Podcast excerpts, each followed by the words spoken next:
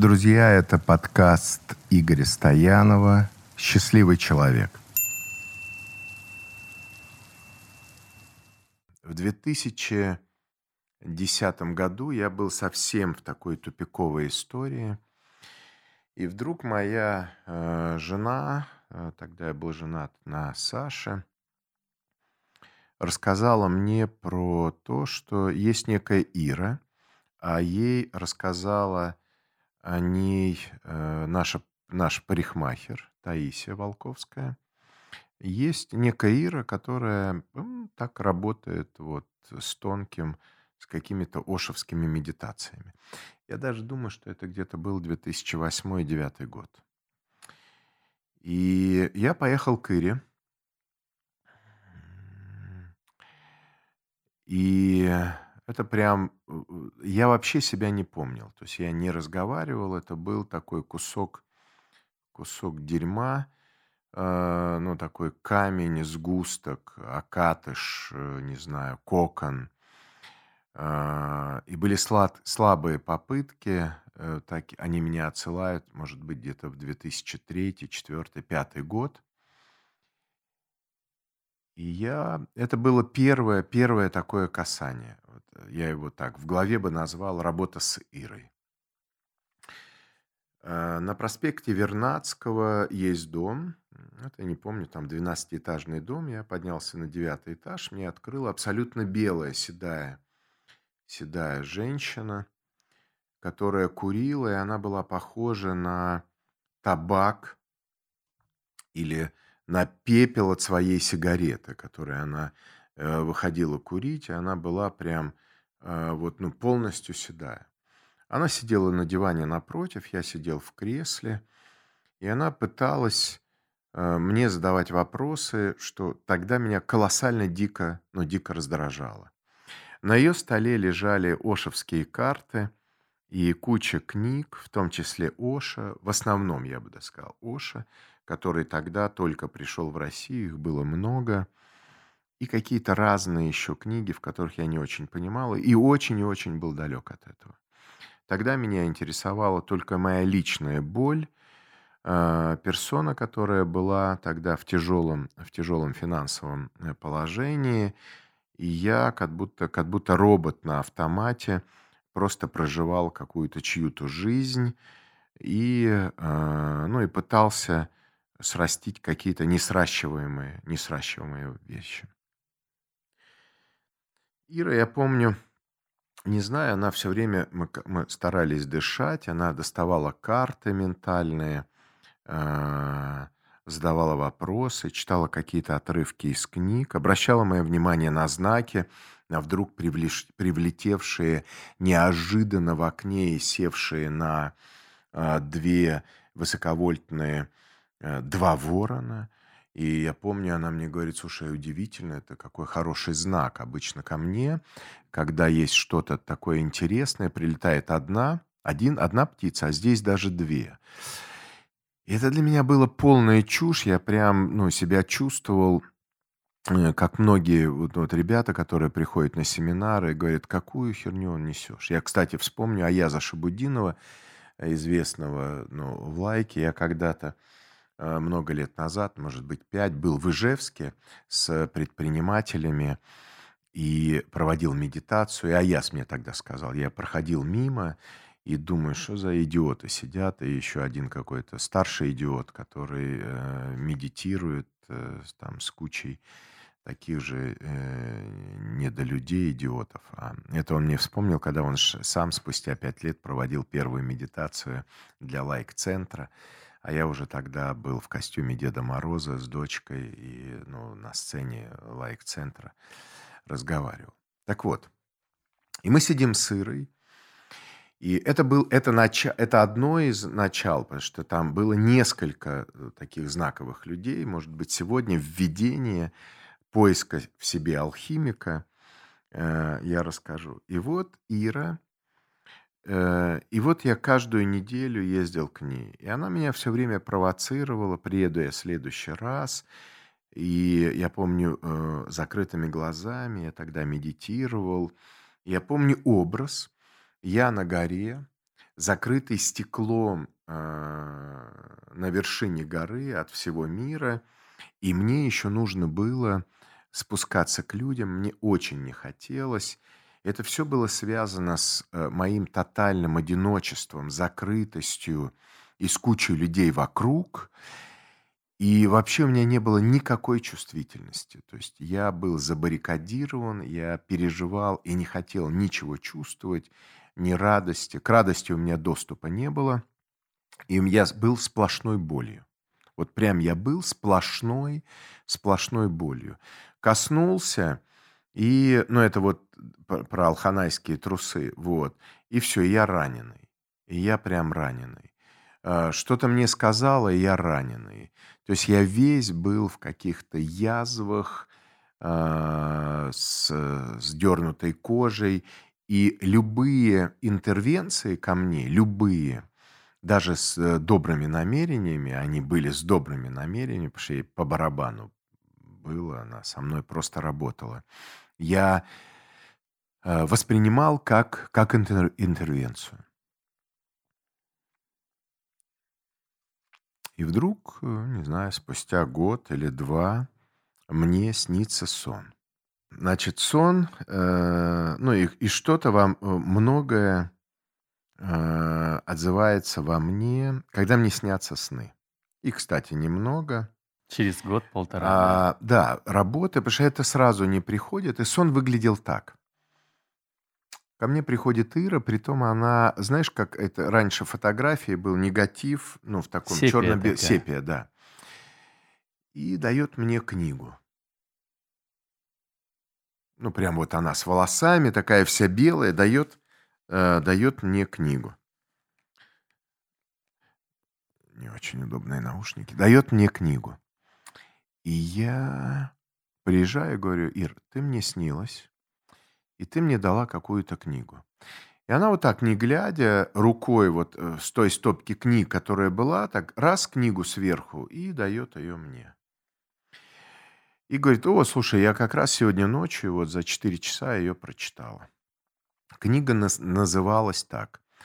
А, Это Друнвала Мельхиседек, Кундалиния Земли ушла из Тибета в Перу. Такая она синенькая, красивая, такой формат необычный. И вот это вот, я прочитал ее за 4 часа, это надо запомнить. Я приехал домой, ее беру, пролистал. Я вообще не понимаю ни слова. Единственное, что я, я запомнил, и мне врезалось в память, это три вещи. Первое – Мельхиседек, Друнвала Мельхиседек. Второе – Кундалиния Земли ушла из Тибета в Перу. В Перу. И третье – это эпиграф. Опирайся на опыт предков и иди своим путем. Все, дальше я ни строчки не прочитал до сих пор. И это был типа ноябрь, наверное, 9 или 10 года. И я залез в интернет и стал исследовать, кто, что такое Перу и кто делает туда путешествия. У меня есть определенный способ выбора разных учителей, мастеров. Если интересно, я об этом тоже расскажу сейчас, как я выбираю. И я нашел клуб «Одиссея» с Костей Ранинью.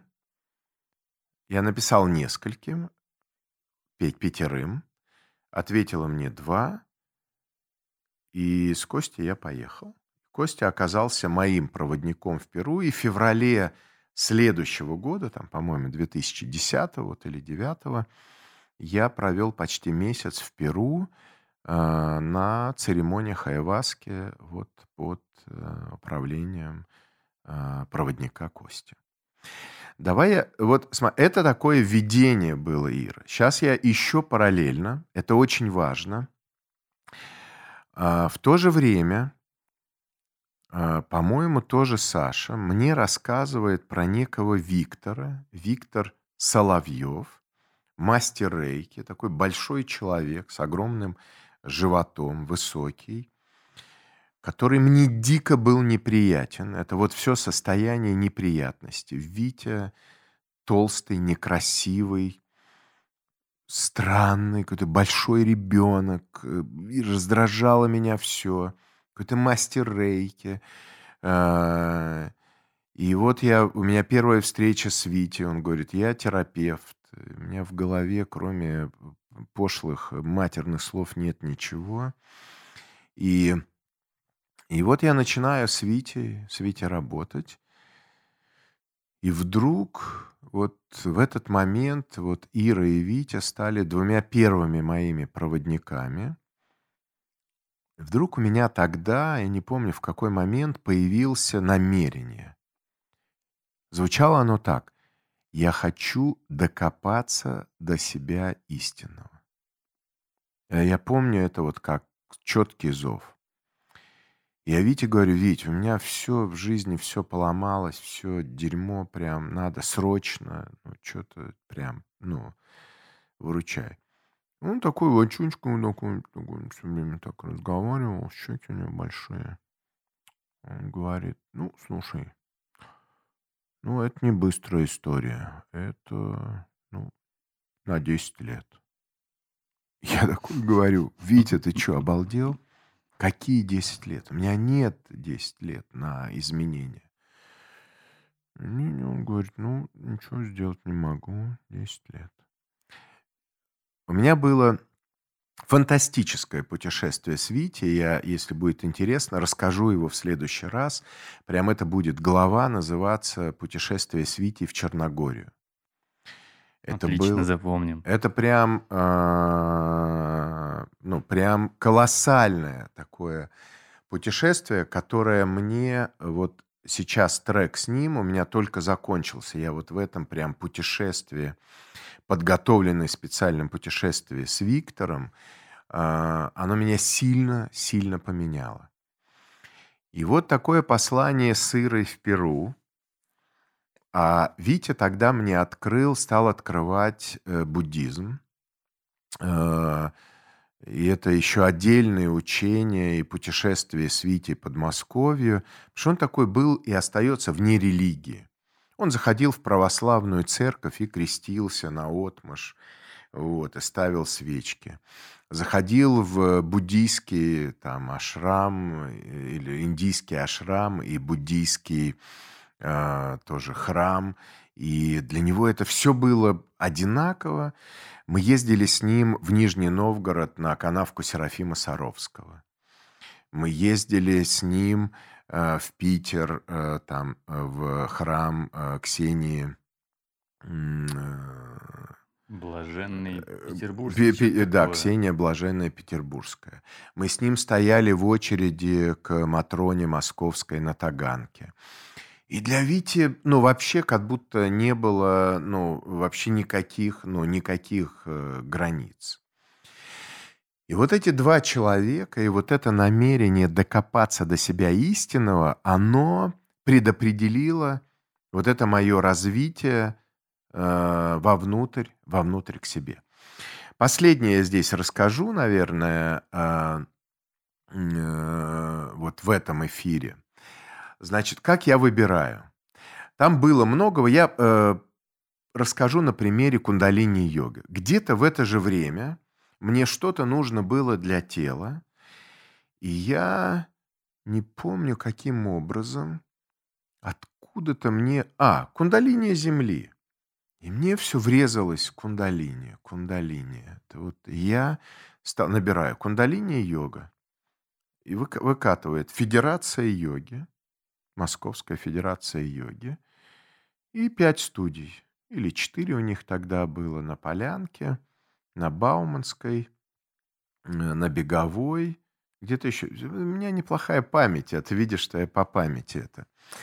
Что я делаю? Я выписываю расписание и езжу каждую неделю, почти каждый день э, в йога-студию и пробую разных тренеров.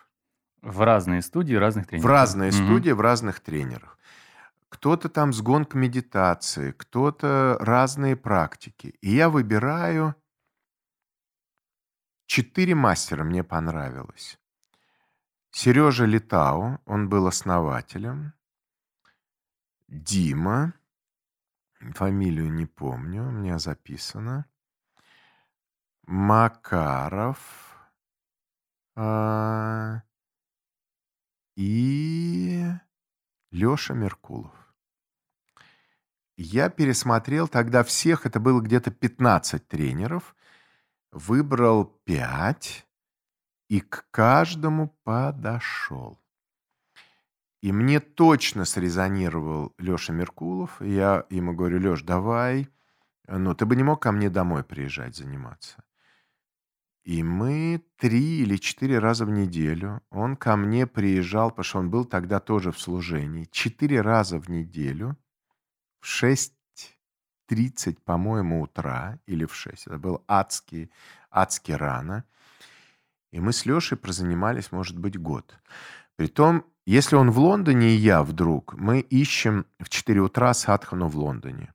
В Амстердаме, я помню, мы как два идиота с ним в 4.30 утра шли по э, темному Амстердаму и находили там центр кундалини-йоги и практиковали.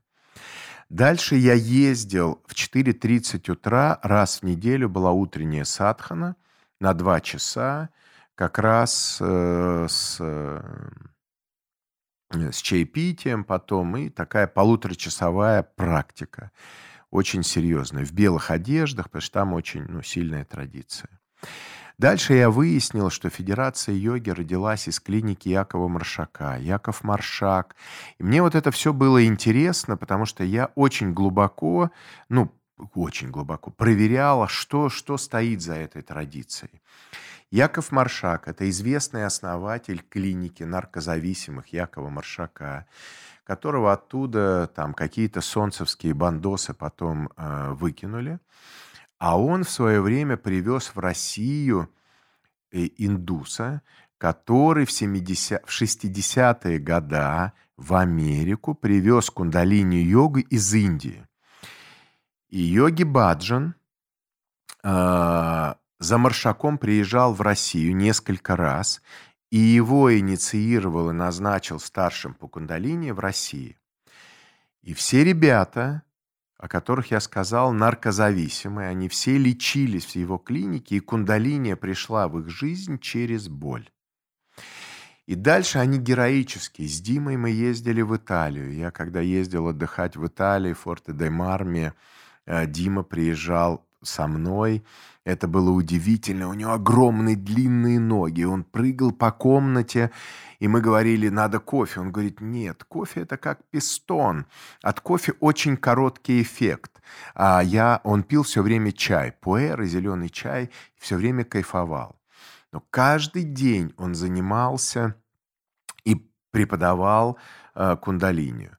Сережа Литао, э, он он был основатель, и очень интересная история, потому что когда-то Сережа из наркозависимости вытащил своего партнера-основателя. Там была история, когда э, Игорь, э, основатель, э, сильно заглубился в наркотики. И отец Игоря, он был высокопоставленный ну, там, человек, и он сказал, если ты поможешь мне, э, Сереге Летау, если ты поможешь мне вытащить Игоря, ну, проси, что хочешь. Серега тогда был очень увлечен кундалини. Он сказал, дай денег, мы откроем э, студию. И оттуда родилась Федерация йоги. И Игорь и Серега этим занимались. Сейчас они уже перешли там на какой-то другой уровень. Я не знаю, живет это или нет. Но а, вот такая вот, э, вот такая вот была, была история. Да, красивая история. То есть получается, когда м, дело идет про выбор мастера, ты выбираешь направление, выбираешь все возможные варианты и пробуешь. И когда у тебя э, есть какое-то ощущение или какое-то понимание, что это твой человек про тебя, то ты с ним уже заходишь дальше. Правильно я понимаю? Ну, ты интерпретируешь, мне ну кажется, да. уже сам осознаешь. Э, ну, смотри, я э, слышу какой-то резонанс, Во мне отзываются слова, но я вот сказал, откуда кундалини. Также я про Шамбалу могу рассказать.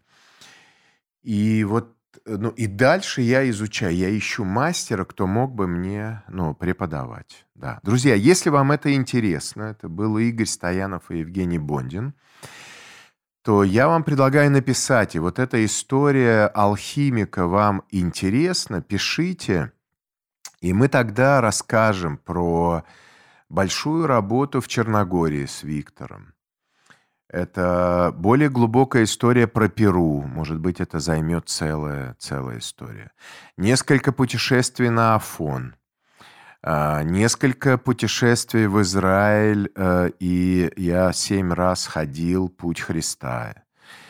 А, Белороса называется. Это может быть э, несколько путешествий восхождения на Эльбрус и на Белуху.